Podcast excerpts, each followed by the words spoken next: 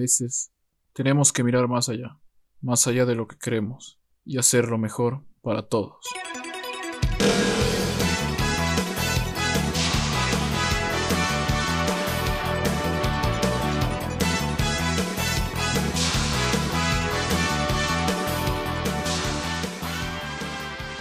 Bienvenidos a Orgix, un podcast creado para dialogar acerca de la cultura pop. El tema del que hablaremos este episodio es Dragon Ball, el legendario anime con un sinnúmero de producciones y fanáticos alrededor del mundo. En esta ocasión, tenemos como invitado a David Mintimilla, amante de esta historia y estudiante de la carrera de Derecho en la Universidad Católica de Cuenca, en Ecuador. Advertencia.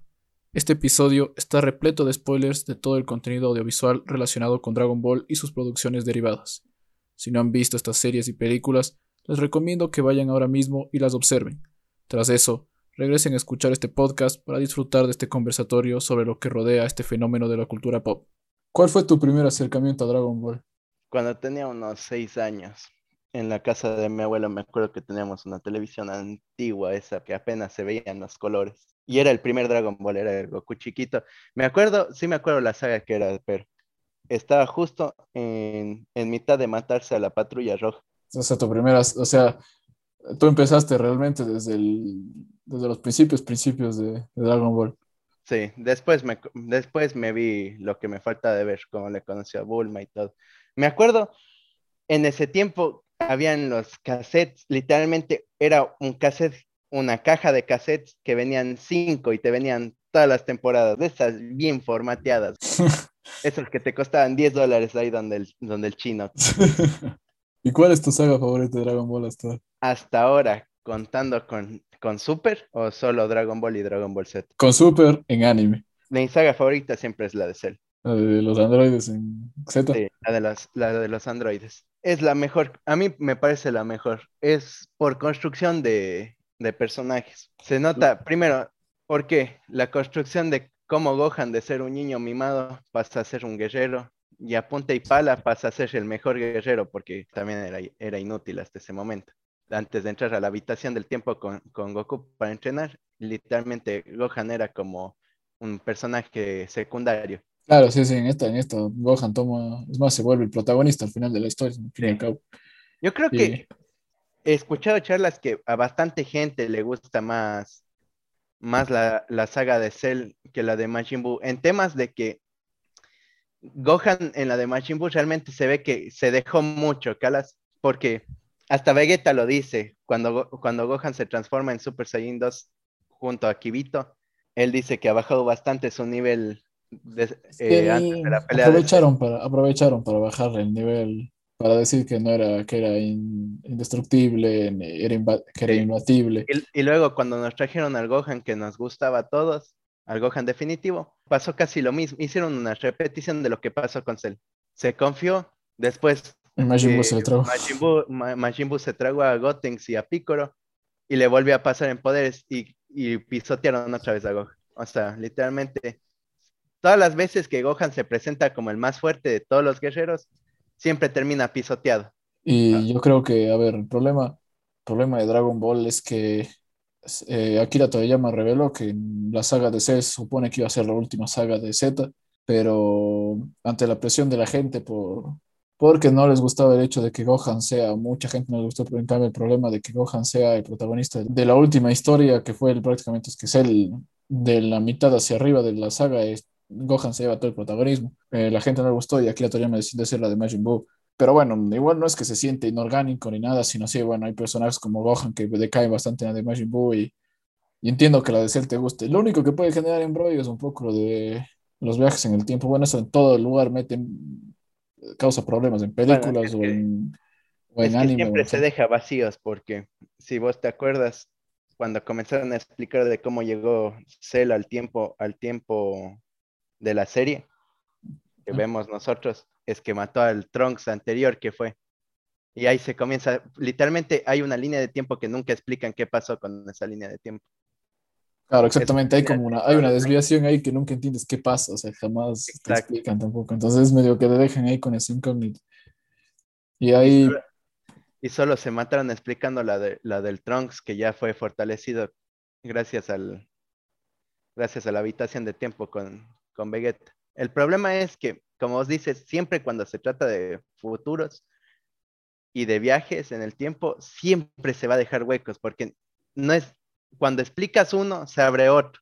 Exacto, dejas, en sí ya solo hacer eso parece ya la película en sí, o sea, ya no. Entonces, para matarte explicando, prefieres como hacerle el feo, exacto, prefieres hacerle feo a, una línea de tiempo y continuar con la línea de tiempo que, que vos creas conveniente, como la, de nosotros, porque la de Trunks no se vuelve a desarrollar hasta Super. Y es más también por la gente. Sí, sí, o sea, sí, sin duda, sí que la, gente metió medio presión para que suceda algo de a del futuro, en, se vuelva a retomar algo de Trunks del futuro y aprovechándolo de Super. Eso te iba a preguntar, ¿Cuál crees? A ver, ¿tú crees que Super está a la altura de los de las otras de las otras de las otras bueno no sagas sino de las otras series es decir porque bueno cada sentido Dragon Ball y Z crees que Super está a la altura de esas sí está a la altura el por, por decirte el único inconveniente que yo le viera es que antes se manejaba bueno Akira Toriyama nunca se quiso trabajar con base de poderes y eso, porque al final él mismo sabía que iba a llegar a un punto donde ya no va a poder explicar el poder que tiene cada uno. Por eso no sé si, si vos leíste una parte que salió hace mucho tiempo que Akira Toriyama, el Dragon Ball Super, ya no lo toma con, puntaje el, poder de cada uno, sino lo hace con, con tabla del 1 al 10 y del 1 al, y del 10 al 20. Me diste la vuelta, totalmente no tenía idea que había cambiado eso. Sí, eso cambió porque Cala que actualmente ya no puedes sentir porque por el ki de los dioses, o sea, el ki divino no es un ki que vos puedas. Claro, no es un ki a la altura de, no, es, no es como el ki normal, claro, no es, es detectable. Claro. Entonces, para las personas, porque hay bastantes personas que hacen contenido explicando los poderes de cada uno en, en, sus, en sus sagas distintas, Akira Toriyama decidió hacer como escala del 1 al 20, posicionando en el puesto 10 a Bills, por decirte así. Y Goku y Vegeta, no, creo que está en el 15 si no mal estoy. Y Goku y Vegeta todavía están entre el 10, por ahí, 11. Claro, sí, sí. Y hay una, una pausa para quien no entienda esto. Lo de Ki simplemente es como ese nivel de energía que existe en cada persona. Es el equivalente a la fuerza en, Star Wars, el... Bueno, en Cabello Zodíaco está el cosmos, cosas es lo mismo, pero... El espíritu de batalla que tiene. sí, es el espíritu de batalla prácticamente. o sea, bueno, eso que se controla y hay en la naturaleza y vive entre todos nosotros. Es muy parecido a lo de la fuerza y esas cosas. Es muy parecido. De ahí te iba, eh, te quería consultar si, a ver, crees que Super está a la altura de los otros, ¿con cuál te quedas tú? ¿Dragon Ball, Dragon Ball Z o Dragon Ball Super? ¿Sabes qué? No es por ser malo, pero sí me gusta a mí. Aunque no, GT no fue muy popular en su, en su tiempo. A mí sí me gusta realmente más GT. Eso te iba a consultar, o sea, ¿tú crees que es bueno o es un desastre? no, no, GT para mí fue, fue muy bueno. El problema es que tenían un buen, un buen desarrollo, o sea, querían hacer buen, bien las cosas con las sagas y todo, pero como la gente no comenzó a como ver el contenido, la audiencia bajó muchísimo, entonces tuvieron que acelerar el proceso para, cancelar la serie, no querían dejar sin un final. Terminan 64 episodios. exacto literalmente la saga de, del Android, del Super Android 17, la saga de Baby, la saga de los dragones, e, iban a ser temporadas, o sea, iban a ser más largas. Pero justo por el, por, el problema del recorte, por el problema de, de audiencia que tenían, tuvieron que hacer en una misma temporada todo. Literalmente reducieron toda la historia en una sola. para que no se quede el, el, gran problema de GT creo que fue no es aburrida, pero el inicio es bastante lento de, de, GT. No pasa, no pasa algo hasta de Baby prácticamente. Exacto, es feísimo. ¿eh? Para, para quien se quiera tragar, verle a Goku chiquito otra vez con Trunks y Pan viajando por el, por el universo es feo. Sí. Pero Es que también explicaron tedioso, por qué hicieron eso.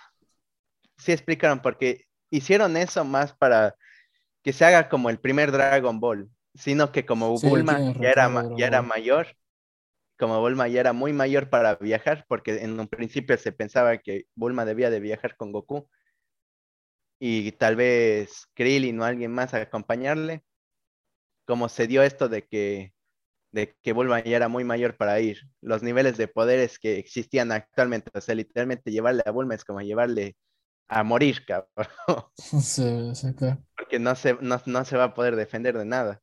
Entonces decidieron, optaron por llevar a Trunks y a Pan. Trunks porque es hijo de Bulma y es el que va con la corporación Capsule. O sea, en representación de las máquinas, de que él podía arreglar todas las cosas por si fallaba algo. Como pasó casi en los primeros episodios, creo que Pan le mete un, un patazo a la nave y ya se les desploma un cohete y tuvieron que bajar para reparar. Claro, sí, sí. Entonces, y Pan, Pan más fue el hueco como la tenacidad que tenía Bulma para enfrentarse a las cosas. Y un poco de inclusión también fue. Sí, sí, pero a ver, el problema yo creo que de, de GT es que no, creo que era lo mejor haber vuelto al Dragon Ball original a esa instancia. Porque date cuenta que si, a ver, Dragon Ball, el primer Dragon Ball tuvo muy buena aceptación y tuvo popularidad, bastante popularidad, Z rompió los récords, Z se volvió el fenómeno popular que es hasta ahora. Y el problema es que, claro, tú ya te acostumbraste a Z, dejaste mucho la historia esta de aventuras como sucedía en, en Dragon Ball. En Z ya tienes mucho más, se centra en las batallas, en las peleas, los villanos, esas cosas. Entonces es algo que la gente ya quería, estaba esperando para la siguiente, era algo similar. El problema es que no creo que tal vez pudieron haber mezclado las dos cosas. Sin embargo, se demoraron demasiado. Y pasa porque tratan de retomar lo de Z con, con Baby, pero es ¿cuántos episodios? 30 episodios después de... 30 episodios para que empiece lo de Baby. Exacto, entonces ese es el problema. Y Entonces, lo de Baby también no es que se mueve muy rápido, sino hasta que Goku se dé cuenta de que, de que han tomado el cuerpo de Gohan o el cuerpo de Goten. Ya es Claro, y es lento, y es lento, y es lento. Y en cambio también la resolución es muy rápida, en cambio. La resolución de Baby es muy rápida, entonces... Pero bueno, ahí tienes un buen personaje también, que es Super 4. Pero te sucede, o sea, yo creo que el problema de Es una buena eso. historia. Lo de Baby fue una excelente historia porque te explica el pasado del, del planeta Saiyajin. Porque como a Baby lo construyeron con el pensamiento de su, Sufuru, que ya se Ajá. extinguió, es una raza que extinguió los propios Saiyajin. Para explicar un poco más esto, antes, antes de que sea el planeta Vegeta, que era el planeta donde vivían los Saiyajins, eh, había otra raza que se llamaban los Sufurus, que compartían el planeta junto con los Saiyajin. Los Sufurus eran una, un planeta más desarrollado, o sea, ella- ellos eran gente civilizada y desarrollada en tecnología.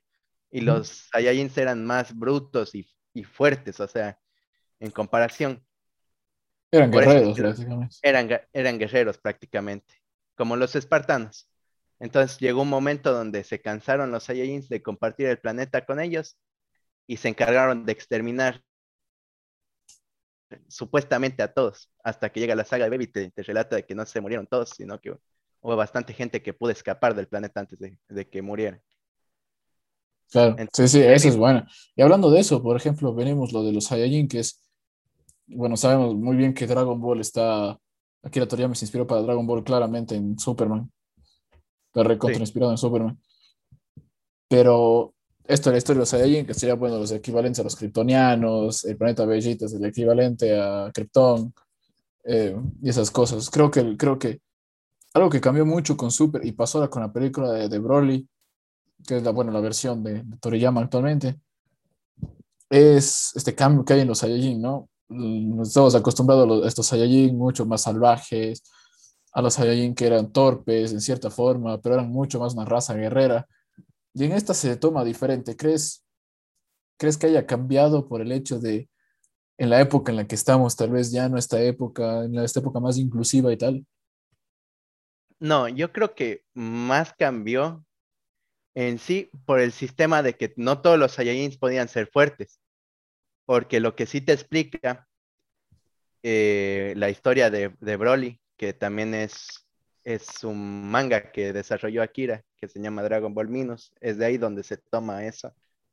Es justamente explicar la vida de, de Bardock, la vida de Goku y Radix, y rellenar esos huecos que nunca se pudo rellenar, porque si te das cuenta, vos, como no se desarrolló mucho al personaje de Radix, nadie se preguntó cómo demonios sobrevive o cómo es que él no estuvo el momento de que Freezer extinguió a los Saiyajins. Entonces, Minus se encarga de darte las pautas de eso. En lo que concierne Minus es que se muestra a los Saiyajins como la raza guerrera que conocemos, pero también se muestra de que no es que a los débiles les mataban o les dejaban al lado, sino que los a los débiles les tenían haciendo obras como cazar, alimentar, eh, mm, como decirte, más obras en sanidad y eso.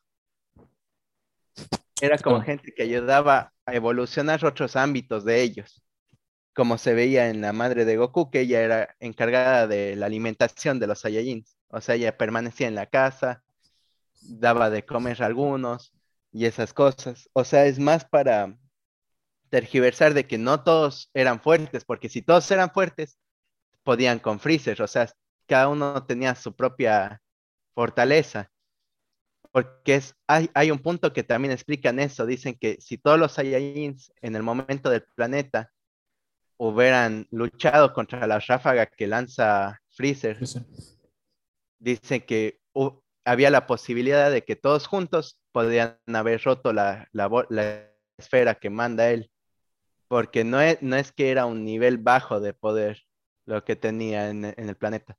Yo creo que Minus también se encarga eso, de rellenar lo que nunca nadie, o algunos, no digamos nadie, porque tal vez hay algunas personas que sí se preguntaron qué pasó antes, cómo es que sobrevivieron tales personajes, cómo es que sobreviven Nappa, Vegeta, Radix. Es la simpleza de que Radix se va con Vegeta a otro planeta. O sea, no muere Vegeta y Radix porque ellos justamente están fuera conquistando otro planeta y Nappa porque era el, en ese tiempo el asistente de Vegeta también. Claro, claro. que sobreviven esos tres Saiyajin. Y, y, y, y, a ver, ahí también siempre hay un problema, que es que a veces el anime no ayuda al manga, porque el anime decide adaptar, ciertas cosas que el manga no. Exacto. Entonces, o sea, me refiero, hay escenas como la destrucción del planeta Vegeta que no había sido del todo original, no era original de, de Toriyama, entonces uno cree que así era, o igual que las escenas del infierno que hay en, en, Z y en GT, pero esas escenas no existen, o sea, la primera vez que Toriyama mostró el infierno fue en la de Freezer, en la de la resurrección de Freezer. Entonces ahí, es la primera vez que se le ve al, infierno, que ni siquiera tiene que ver con un infierno, sino él elabora su infierno, que es como este mundo personalizado para que cada uno tenga su sufrimiento. Entonces, es algo así. Y Eso creo que a veces el, el, el, problema del infierno es que se supone que no debía de existir infierno, porque si no estoy mal, ya en Madayosama había dicho de que a la gente mala no se le devuelve sus cuerpos. O sea, son espíritus que vagan por ahí, pero no es, pero no debería de existir infierno. Y en lo de Freezer, al dar un infierno, lo, lo, hacen ver como un infierno que no pueden hacer nada. O sea, que como vos dices, viven en un purgatorio condenado a cada uno dependiendo de lo que no le guste. Ponte a Freezer. Es lo que me parece más gracioso, es que le atormentan unos peluches que tocan música. Sí. Entonces, también es, es, lo que abre también más, más preguntas de que si existe Cell, bueno, Majin Buu no, porque Goku pidió que renaciera y es algo, es, es, algo que ya mostraron en el, en el manga, pero no te puedo decir porque es un spoiler gigantesco. Es justo en, en la parte de Moro, donde ya te explican eso. sí, mejor.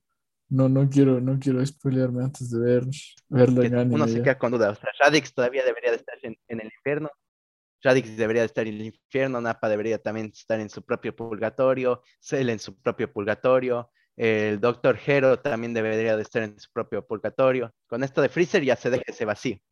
De derivaba mi, mi, mi, mi, otra pregunta, que era, ¿qué prefieres, el manga o el anime de Dragon Ball? Bueno, del Dragon Ball Z Super y GT. Bueno, Z y Super, Para serte sincero, en algunas partes me gusta más el manga. Te puedo poner en porcentaje, porque no es que me gusta, no es que me gusta tanto uno que el otro, sino hay algunas partes que el manga las hace mejor o las explica mejor que en el anime. Yo creo que el anime se queda corto en partes. Como por ejemplo, una que ya es muy conocida por los dos es la saga de Black Goku o la saga de Samasu, que en el manga se explica mejor y se detalla mejor las cosas desde el punto del Super Saiyajin Blue, el Super Saiyajin Dios y un, y un poco de habilidades que Goku y Vegeta van mostrando en el, en el manga. En cambio, yo creo que en el anime fue un poco más apresurado con terminarlo. O sea, con terminar esa saga para empezar la saga de la batalla de, los universos. Yo creo que aceleraron un poco lo de Samasu en ese ámbito. Sí, creo que el problema del, creo que siempre el mayor problema que hay entre el manga y el anime es la, adaptación, ¿no? A ver, aquí no podemos hablar de como las películas en las que las adaptaciones suelen estar más restringidas por el hecho del tiempo. Aquí se tiene el tiempo, el problema es que en el caso de los japoneses, que son los elaboradores del manga y el anime, el manga normalmente no siempre se adapta, bueno, sí, el manga tiene un buen tiempo, pero después del anime, cuando se adapta, eh, le supera al, anime, al, manga o pasa que primero sale el anime y después va saliendo el manga. El problema cuando sucede eso es que siempre ellos tienen como pautas de lo que va a suceder, pero no, no alcanzan a, no alcanzan a, tener eh, ya el, el, guion completo del, del, creador. Entonces, el, a veces el anime crea incongruencias que el manga te explica bien y eso ha pasado en Super, ha pasado mucho, en Z también ha pasado. Y en Super, bueno, ahora tal vez haya la posibilidad de que la nueva saga, la de Moro, que es la que todavía no se ha adaptado, esté mucho mejor explicada por el hecho de que ya hay un manga que respalda todo, o sea, tiene la opción de no, no, no, no equivocarse ahí. El problema de Super fue que se adelantó al manga y en, y en cuanto a historias, puede ser como vos dices, o sea, ya está detallada la historia, cómo va a ser, ¿no? O sea, ya hay pautas de cómo tiene que guiarse eh, la, historia. Pero tanto Toyotaro como Akira Toriyama tienen su propia perspectiva de la historia y la tratan de desarrollar a su forma de ver. Claro, es que al fin y al cabo ellos son los, los, los que están elaborando y de la mente de Toriyama es donde nace esto, bueno, ha ayudado a Toyotaro. Y, y, claro, los, mm, a veces por eso termina existiendo el relleno también, entonces es parte de, no, no, es complicado cuando el anime va mucho más avanzado que el manga. De ahí te iba a preguntar, eh, ¿cuál es tu, tu, película favorita de, Dragon Ball, de todo Dragon Ball? Es una pregunta difícil, pero te voy a contestar con la del puño del dragón. Pero esa me gustó en sí, porque por fin pudimos ver una técnica que desarrolló Goku por primera vez. Si nos damos cuenta, las técnicas que utiliza Goku son técnicas que no son creadas por él. Claro, no, no, no. El Kamehameha, que es lo más famoso que él tiene, no es de él. La Genki Dama no es de él. Exacto, son, eh, son, son habilidades que llegan por enseñanza de sus maestros o porque él mismo las, las adapta a su forma. Sí. Entonces, por mí, el puño del dragón fue la primera, la primera que realmente fue desarrollada por él porque nunca he visto a nadie más utilizarla en la de Broly también hay, no me acuerdo si se llamaba así, la atadura de los dioses, que es una técnica que Goku otra vez la roba, o sea, es con la que detiene a Broly instantáneamente con su ki divino, transformado en, Dios Super en, en Dios Saiyajin. Yo te puedo decir que en mi caso creo que mi favorita es, podría decirte la original de Broly, que no me acuerdo cómo se llama, poder invencible, ¿no? Es algo así se llama, creo que Así, un poder invencible. Creo que sería mi favorito, Dragon Ball. es la que más me gusta y la que más me ha gustado. Y creo que podría también estar ahí mismo la de Super Broly, que me encantó cuando venía cine. Entonces me parecía, parecen buenas películas. Y a ver, te iba, te iba a consultar de em, ¿por qué crees que Dragon Ball es tan famoso en Latinoamérica? En Latinoamérica, porque la gente sabe representarse con algunos personajes. Yo creo que es también por cómo se fue desarrollando, la gente ya tiene más apego a lo, primero que ve. Y ver, para la gente que no siguió como otra gente así en gusto también, no siguió las series completas o cualquier cosa, sí se dio el motivo para ver la película. Yo creo que la película es lo que abre más a la gente de Latinoamérica. La de, la de Super Broly. No, no, no, la película de los dioses, la primera que creó. ¿La batalla de los dioses? Sí. Sí, sí, sí, pero eso digo, la de Broly no, rompió récords cuando salió, ¿no? La, nueva de Broly, digo, cuando salió. la nueva sí, pero la que más introdujo a la gente fue la de la batalla de los dioses. Ah, sí, sí, es que fue el retorno de Dragon Ball al... después de tantos años, entonces. Es también hasta ese, ese pequeño piquete que te da por ver la nueva transformación que hay de Claro, sí, sí. Para la gente que, como te digo, no es que haya seguido como otras personas de lleno el, la serie pucha, se pone a ver que ya hay otras transformaciones, se pone a ver que Gohan ya es diferente al Gohan que vieron tal vez en su tiempo. Capaz algunos, algunos otros como Krillin, Shinjano Piccolo, que, bueno, que no tiene mucha repercusión en la película, se nota de que también su poder no, es lo mismo que podía haber sido en la saga de los Saiyajins, en la saga de Namekusein y la gente se abre pues a ver, a volver a ver por nostalgia, ¿no?